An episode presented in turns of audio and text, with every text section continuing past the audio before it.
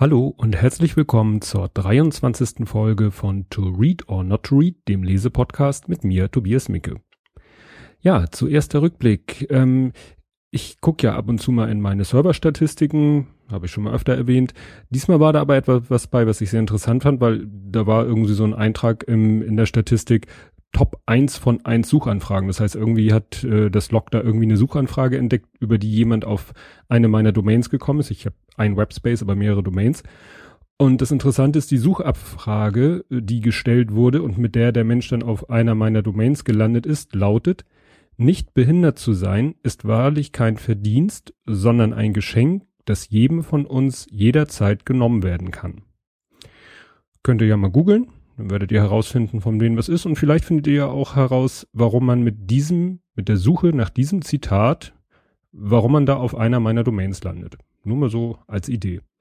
Ja, ansonsten äh, ist mir ein Urteil über den Weg gelaufen. Das fand ich interessant, wer sich an Folge 10 erinnert. Da ging es ja um zwei Bücher. Das eine Buch hieß Wir erben. Da ging es um das Thema Erben.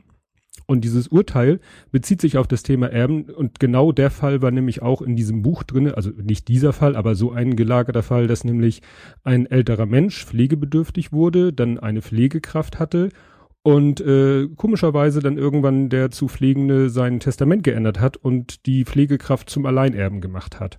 Und um so einen ähnlich gelagerten Fall geht es in diesem Urteil. Das werde ich verlinken in den Show Notes.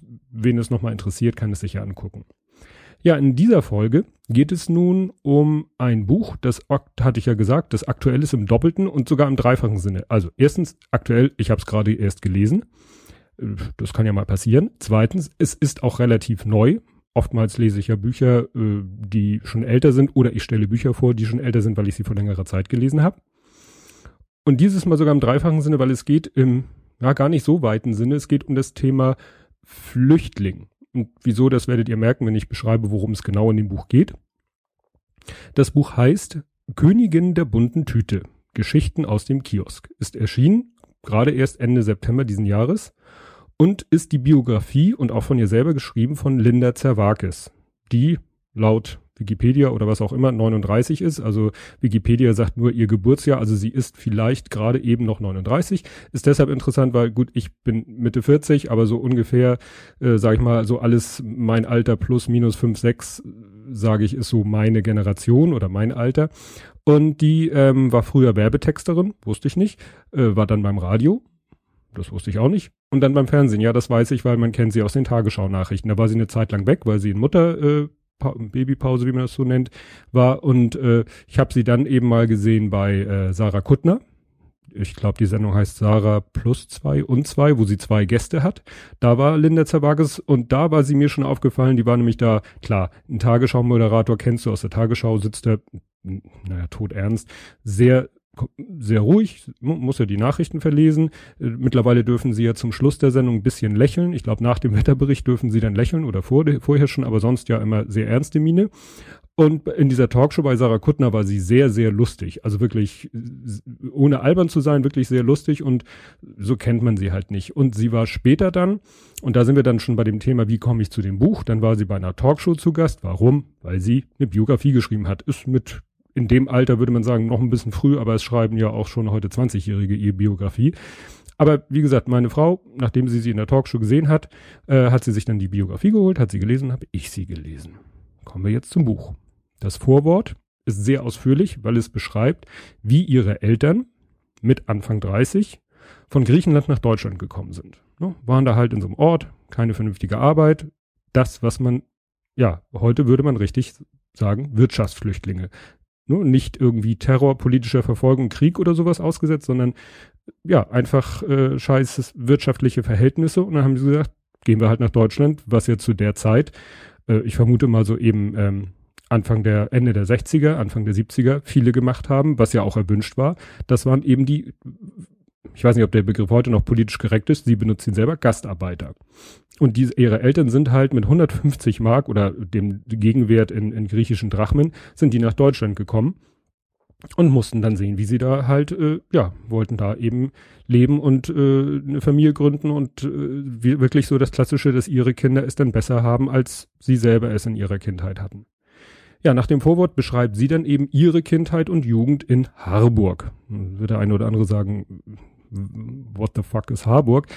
Oh, jetzt, das war jetzt explicit. Also wie gesagt, Harburg klingt so ähnlich wie Hamburg. Ja, ist ein Stadtteil von Hamburg, ein ziemlich großer Stadtteil oder vielleicht sogar ein Bezirk. Doch ist ein Bezirk und vielleicht auch ein Stadtteil jedenfalls von Hamburg, der aber südlich der Elbe ist. Und wer ein bisschen Hamburg kennt, der weiß, äh, die Elbe zerteilt wirklich Hamburg in diesen nördlichen Teil, wo, sage ich mal, die Musik spielt. Das werden wir jetzt die Harburger übel nehmen. Und den südlichen Teil mit Harburg. Und Harburg bietet aber eigentlich alles, was der Norden auch bietet, nämlich ähm, Hochhausviertel, aber auch, naja, Nobelviertel, besser gestellte Viertel, äh, viel Natur, also wirklich viel schöne Natur auch und äh, ja, auch Industrie. Und das alles aber eben südlich der Elbe und über die Elbe kommt man halt oder und ja, über die Elbe kommt man nur über wenige Wege. Deswegen ist wirklich so eine Trennung äh, da vorhanden, so eine natürliche Trennung. Man kommt halt nicht so einfach von der nördlichen Hälfte Hamburgs in die südliche Hälfte und dazu gehört nun mal Harburg. Ja, das ist nochmal so, damit man es ein bisschen geografisch einordnen kann. Also schon Großstadt, aber in einem speziellen Teil der Großstadt würde ich so als Nordhamburger sagen. Ja, sie hat zwei Brüder, einen jüngeren, einen älteren Bruder und wächst auf in einer klassischen Hochhaussiedlung. Und das, da fühle ich mich so angesprochen, weil ich bin selber auch in einer Hochhaussiedlung äh, groß geworden. Ich weiß jetzt nicht, ob das bei ihr so, also sie sagt es nicht so detailliert, dass man das jetzt nachgucken kann, wie ähnlich das ist, aber ich bin wirklich in so einer äh, Betonburg aufgewachsen. Und sie hat da aber dann später in ihrer Schulzeit Kontakt, äh, also sie geht aufs Gymnasium, so wie ich auch aufs Gymnasium gegangen bin, und hat da natürlich auch Konst, äh, Kontakt zu Leuten, die, ja, zu der Zeit war es tatsächlich äh, noch so, dass aufs Gymnasium doch manchmal eher die gingen, die auch ein bisschen äh, finanziellen Background hatten.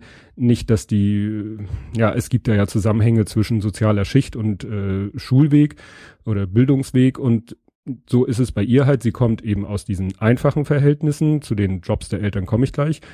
Aber schafft es eben durchs Gymnasium selber, sage ich mal, eine bessere Schulbildung sich zu erwerben als die Eltern und hat dadurch eben auch Kontakt zu ja, Leuten aus besserem Hause, um es mal so zu sagen. Wobei sie auch selber sagt, dass sie sich die Freundschaft zu den Mitschülern auch so ein kleines bisschen dadurch erkauft, dass sie, und deswegen der Titel, dass sie äh, Tüten voll Süßigkeiten mit zur Schule bringt und die verteilt. Wie sie zu den Süßigkeiten kommt, erkläre ich gleich. Also, ihre Eltern haben natürlich, kommen ohne Sprachkenntnisse nach Deutschland äh, und finden trotzdem dann, weil es zu der Zeit eben auch möglich war, äh, Jobs lernen, eignen sich die Sprache an, können aber trotzdem, da sie auch keine großartige Ausbildung haben, nur einfache Jobs übernehmen. Der Vater war zwar ein begnadeter Autoschrauber, kann mit diesem Wissen aber nicht so viel anfangen. Also er will sich dann auch mal selbstständig machen als Autoschrauber. Das scheitert natürlich an den ganzen Regularien der Bürokratie, Handwerkskammer und so weiter und so fort. Also machen sie alle möglichen Jobs, die sie so machen können. Zum Beispiel, das fand ich interessant bei Phoenix weil wer Hamburg oder Harburg kennt, äh, früher waren Harburg die Phoenix-Werke, die haben so alles hergestellt, was mit Gummi zu tun hatte. Also Gummistiefel wirklich, Gummischuhe, aber auch Autoteile, die irgendwas mit Gummi zu tun hatten. Ich war da mal äh, von der Schule aus mit dem Chemieleistungskurs, sind wir da mal durch die Werkshallen gewandert und da kann ich mir schon vorstellen, äh, da, da sind eben Jobs, jedenfalls zu der Zeit, als ich da war, oder auch als ihr Vater oder ihre Mutter hat da gearbeitet, egal. Also das sind dann wirklich Knochenjobs, man steht da an Maschinen, also die Luft ist gefüllt mit, mit Gummigestank, äh, wenn da zum Beispiel Gummistiefel hergestellt werden, dass man das Gefühl hat, wenn ich, wenn man hier länger als zwei Stunden an so einer Maschine steht, die Gummistiefel herstellt, dann sieht die Lunge von innen selber aus wie so ein Gummistiefel. Also klar, das waren dann eben die Jobs, wo man wirklich nur kurz angelernt werden musste und dann konnte man diese Maschine bedienen, aber es war halt kein toller Job. Naja, und dann kommt es eben durch besondere Umstände dazu, durch glückliche Umstände kann man sagen, dass sie die Chance habe, haben, einen Kiosk zu übernehmen, weil in diesem Viertel, in dieser Hochhaussiedlung ist eben auch ein Kiosk und der Besitzer will sich sozusagen zur Ruhe setzen und da kommt dann irgendwie es zustande, dass ihre Eltern, also in erster Linie ihr Vater, aber auch ihre Mutter diesen Kiosk übernehmen. Und dieser Kiosk wird dann zu ihrer zweiten Heimat. Das erinnerte mich dann so ein bisschen an die Biografie von Harpe Kerkeling, die ich vielleicht auch mal besprechen werde, da bin ich mir noch nicht so sicher, der ja im Laden seiner Oma aufgewachsen ist und so wächst sie quasi im Kiosk ihrer Eltern auf. Und das beschreibt sie eben sehr lustig, auch die Kunden, äh, die da reinkommen, die alle so ihre Eigenarten natürlich haben. Das ist, diese Hochhaussiedlung ist halt wie so ein Mikrokosmos. Ähm, später wird's dann etwas ernster, so in der zweiten Hälfte oder im letzten Drittel des Buches, weil dann auch so langsam ein bisschen die heile Welt ihrer, sage ich mal, besser situierten Freunde zerbricht. Da ist dann nämlich auch, da ist zwar das Geld da, aber ansonsten ist da einiges im Argen. Dann entwickeln sich auch langsam so, also da wird, sie beschreibt dann wie zum Beispiel ihr Bruder, wie die Freundschaft ihres Bruders zu einem Kumpel zerbricht, weil der sich tatsächlich so, ja, so in, in so ein äh, Holly, Holger würde sagen, äh, Schnuller-Nazi verwandt, beziehungsweise nee, das ist dann so einer, der dann eben als Jugendlicher anfängt, dann doch überall Hakenkreuze hinzukritzeln, ohne sich so richtig im Klaren darüber zu sein, was er da tut, aber ja, ist da halt so eine Entwicklung da, unter der dann ihr Bruder zu leiden hat. Und auch im Kiosk treffen sich dann eben auch eher die Leute, die eben ja zwangsweise in dieser Hochhaussiedlung wohnen. Also um es nochmal mit Holgers äh, Ausdrücken zu sagen, die kaputten vielleicht. Und teilweise ist es dann so, dass die natürlich gegen alles Mögliche wettern, gegen die Politik und gegen dies und jenes und auch gegen die Ausländer, was natürlich ein bisschen schizophren ist. Ich stehe in einem Kiosk, dessen Besitzer Ausländer sind und, und wetter da gegen die Ausländer. Aber so schizophren wird die Situation da sicherlich gewesen sein. Ja, bei ihr kommt dann als weiteres Problem oder als eigenes Problem natürlich die Pubertät irgendwann dazu. Ne? Erste Liebe und äh, solche Geschichten und wie gesagt, das ist alles doch im Großen und Ganzen sehr lustig und unterhaltsam geschrieben. Sie hat das wirklich drauf und das, da gab es auch keinen Ghostwriter, das hat sie wirklich selber so geschrieben. Und es ist sehr unterhaltsam. Zum Beispiel zum Ende hin beschreibt sie dann einmal, wie sie im Urlaub in die Heimat, also nach Griechenland fahren, da Verwandte besuchen, einmal mit dem Zug, einmal mit dem Auto. Und das ist schon wirklich interessant, weil es waren damals halt auch andere Zustände. Also Zustände im Sinne von zum Beispiel damals gab es noch Jugoslawien. Und damals gab es vielleicht auch noch irgendwie korrupte Leute, Polizisten an der Autobahn, die dann, also das erleben sie dann, die da wirklich von denen so einen Zoll, Wegezoll verlangen. Weiß nicht, ob das heute noch so ist, äh, vielleicht gibt's da andere Probleme heutzutage, aber ja, das war halt eine andere Zeit. Das wird ja dann wahrscheinlich so in den, ja, weiß ich nicht, 80er, Mitte der 80er, schätze ich mal, gewesen sein.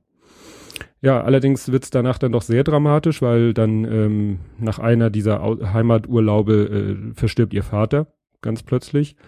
Und ja, dann muss die Mutter mit den Kindern die Kiosk betreiben. Und das ist dann so doch schon ein harter Job, weil das, der Kiosk hat natürlich auch am Wochenende geöffnet.